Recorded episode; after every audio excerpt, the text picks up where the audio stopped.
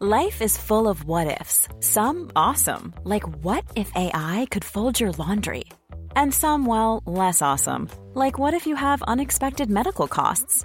United Healthcare can help get you covered with Health Protector Guard fixed indemnity insurance plans. They supplement your primary plan to help you manage out of pocket costs. No deductibles, no enrollment periods, and especially no more what ifs. Visit uh1.com to find the Health Protector Guard plan for you. Asuntos pendientes. Historia basada en una experiencia anónima. Hasta hace poco tiempo fui una persona que vivió en el ateísmo. No creía en la existencia de Dios y menos de las manifestaciones de eventos paranormales. Esto es seguramente porque desde los 12 años me he dedicado a trabajar y a estudiar. Siempre he vivido este ritmo en donde quiero luchar por mis metas. Sé que trabajando es la manera de salir adelante, y eso lo sé porque nací en una familia en la cual tuvo carencias muy fuertes. No pienso andar en estas explicaciones, solo quiero que sepan por qué nunca había tenido tiempo en creer en apariciones, religión y cosas por el estilo. Conforme pasaban los años logré terminar mis estudios hasta la preparatoria. Luego tuve que irme a Saltillo para seguir estudiando la universidad dedicándome al área de la jurisprudencia y logré terminar mis estudios a los 22. Al graduarme pude conseguir un buen puesto que me empezó a rendir buenos frutos económicos. Con eso pude ayudar a mi familia a iniciar un nuevo negocio. Me mudé a una casa más grande y hasta me pude comprar un coche. En su momento nunca le tomé importancia a la ubicación de mi vivienda. Jamás imaginé que esto me traería consecuencias desde el más allá. Si bien mis negocios y carrera profesional me estaban dando frutos, en varias ocasiones llegaba muy tarde a la casa. En ese entonces tenía una relación amorosa y la chica terminó dejándome. Para mí fue muy doloroso porque realmente la amaba. Como no podía darme el lujo de descuidar mi empleo, entonces tuve que hacer ese dolor a un lado. Y decidí trabajar con normalidad tanto para mí como mi familia. Recuerdo mucho una ocasión cuando llegué a mi casa. Era una noche fría y no había nada de luz en la cuadra. Sabía que estaba en un barrio tranquilo, así que bajé de mi auto y abrí el portón. Luego entré para poder descansar un poco. Al día siguiente, una de las vecinas llamada Doña Chelly se acercó para decirme que tuviera mucho cuidado, ya que le habían robado la pila a su auto, y además habían lastimado a su perro. Aunque me asombró mucho la preocupación hacia mí, le di las gracias. Yo vivía solo y ella era una señora de edad con un instinto maternal nato. Le volví a dar las gracias y me retiré a hacer mis labores. Sin embargo, en el transcurso del día estuve recordando lo que me dijo doña Chelly. Me había dejado de cierta manera preocupado. En esa ocasión decidí irme a la misma hora que mis compañeros, el resto de los empleados de mi negocio. Le di instrucciones para que hicieran algunas tareas, avisándoles que no tenía planeado de ir al día siguiente. Al llegar a la casa encontré algunos niños jugando y señoras conversando en la cuadra. Todo parecía tranquilo porque había luz de día. Saludé a los vecinos y entré a mi casa. Minutos después tocaron el timbre. Era mi ex y estaba ahí porque tenía intereses en limar asperezas e invitarme a cenar. Con el transcurso de las horas entramos en un ambiente más cálido, nos llevó a la cama. Tuvimos intimidad hasta quedar dormidos. No sé por qué, pero al caer la madrugada me despertaron unos ruidos muy extraños en la cochera. Intentando no despertarla bajé a revisar. Mientras lo hacía, los ruidos se hacían cada vez más fuertes. Tenía mucho miedo, así que tomé un bate de béisbol que tenía a la mano como medida de protección. Al abrir la puerta de la cochera me topé con un individuo que se estaba llevando algunas de mis cosas. Logré alcanzarlo y lo golpeé unas cuantas veces hasta que quedó en el suelo. En menos de una hora llegaron una ambulancia y la policía. Lo primero que hicieron fue pedirme una explicación de los hechos y se las di. Al final supe que iban a trasladarlo al hospital para evaluar qué tan fuerte fueron los golpes que recibió. Luego de esto pasaría a manos de las autoridades. A estas alturas mi expareja ya se había levantado. Me dijo que por ese momento se iba a retirar porque no quería estar involucrada en ese tipo de problemas. Me despedí de ella sin reclamos, pues era muy comprensible su postura. La estaba viendo alejarse cuando escuché un susurro.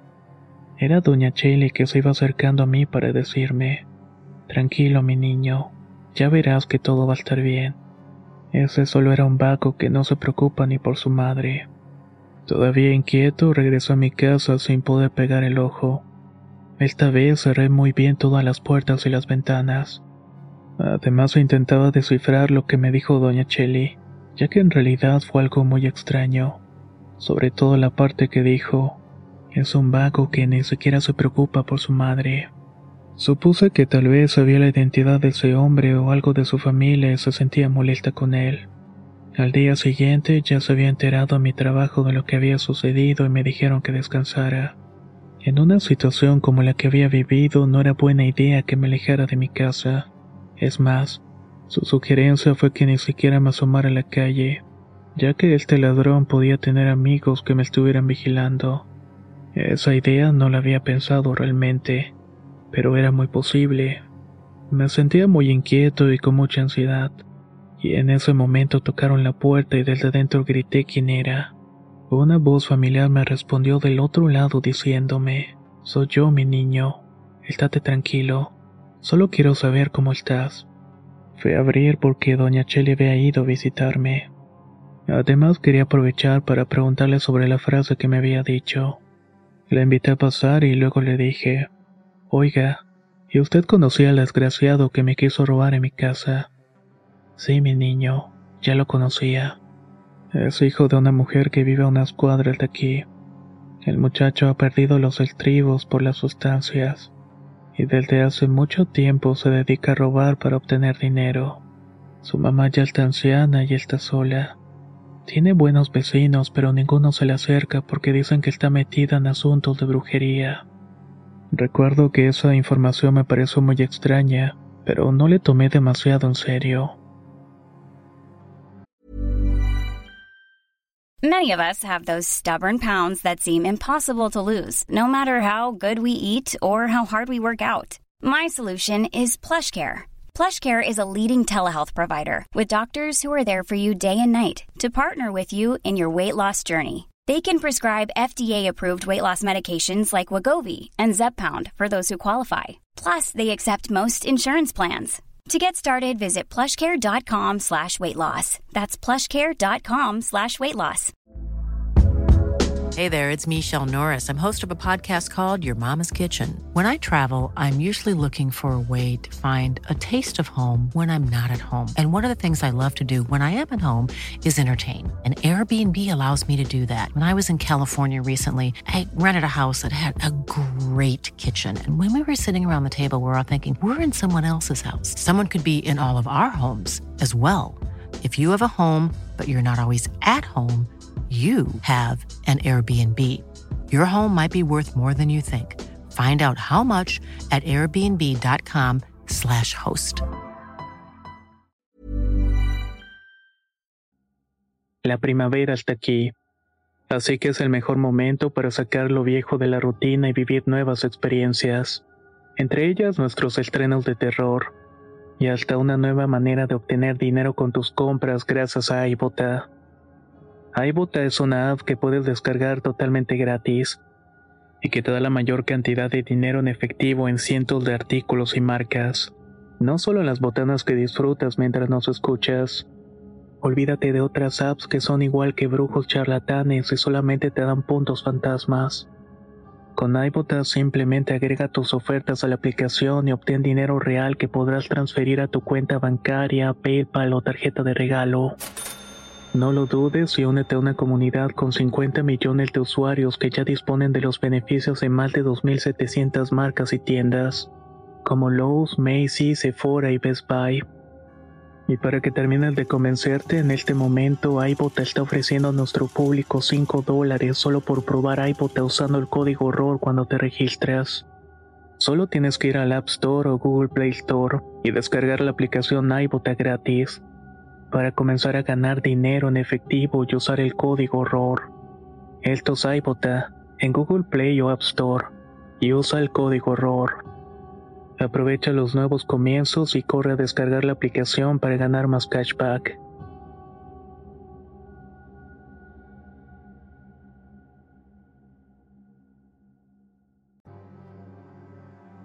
Pasaron algunos días y como dicen por ahí el show debe continuar.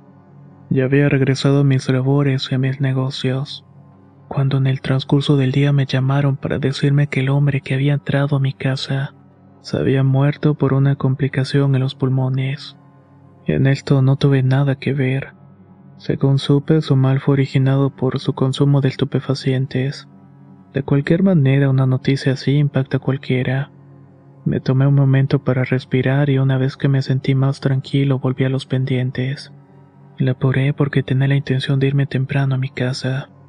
Por desgracia se me complicaron mucho las cosas. Al final terminé regresando de noche y cuando llegué a mi cuadra se me puso la piel de gallina. Frente a mi casa había una señora vestida de negro en posición de rezo. Tuve que juntar mucho valor para decirle que se fuera que ya era tarde y la colonia había dejado de gozar de buena reputación. Esta señora se me quedó viendo llena de odio. Se fue no sin antes dejar una veladora en el piso y una imagen de una calavera. El encuentro con esta mujer me dejó muy nervioso. Fui a la casa de doña Chelly para contarle lo que había pasado. Sin importarle la hora y posible enojo de su marido, la señora me acompañó hasta mi casa. Esto era para dejarme más tranquilo, pero yo la noté muy nerviosa. Incluso tenía los ojos llorosos y me dijo, Ay, mijo, esa que viste es la mujer que ya te platiqué. Alguien le debió decir lo que pasó con el muchacho, y no sé qué intención él tenga viniendo hasta aquí. Lo que la vecina me sugirió fue regar agua bendita y retirar lo que habían dejado frente a mi casa. También me dijo que ya no tuviera miedo y que se volvía a pasar le marcara a la policía. Los días pasaron y se podría decir que hasta se me hizo costumbre ver a la señora rezando y prendiendo veladoras en el mismo sitio. Hasta que un día, por amistades de doña Chele, me llegó la noticia de que habían encontrado muerta a esta señora en su casa. Según los rumores, su muerte fue por causas naturales. Yo seguí con mi vida y bueno, desde que pasó esto con la mujer me acerqué a una iglesia local en la cual empecé a asistir con frecuencia. Siendo sincero, en este lugar obtuve una paz que no había experimentado nunca.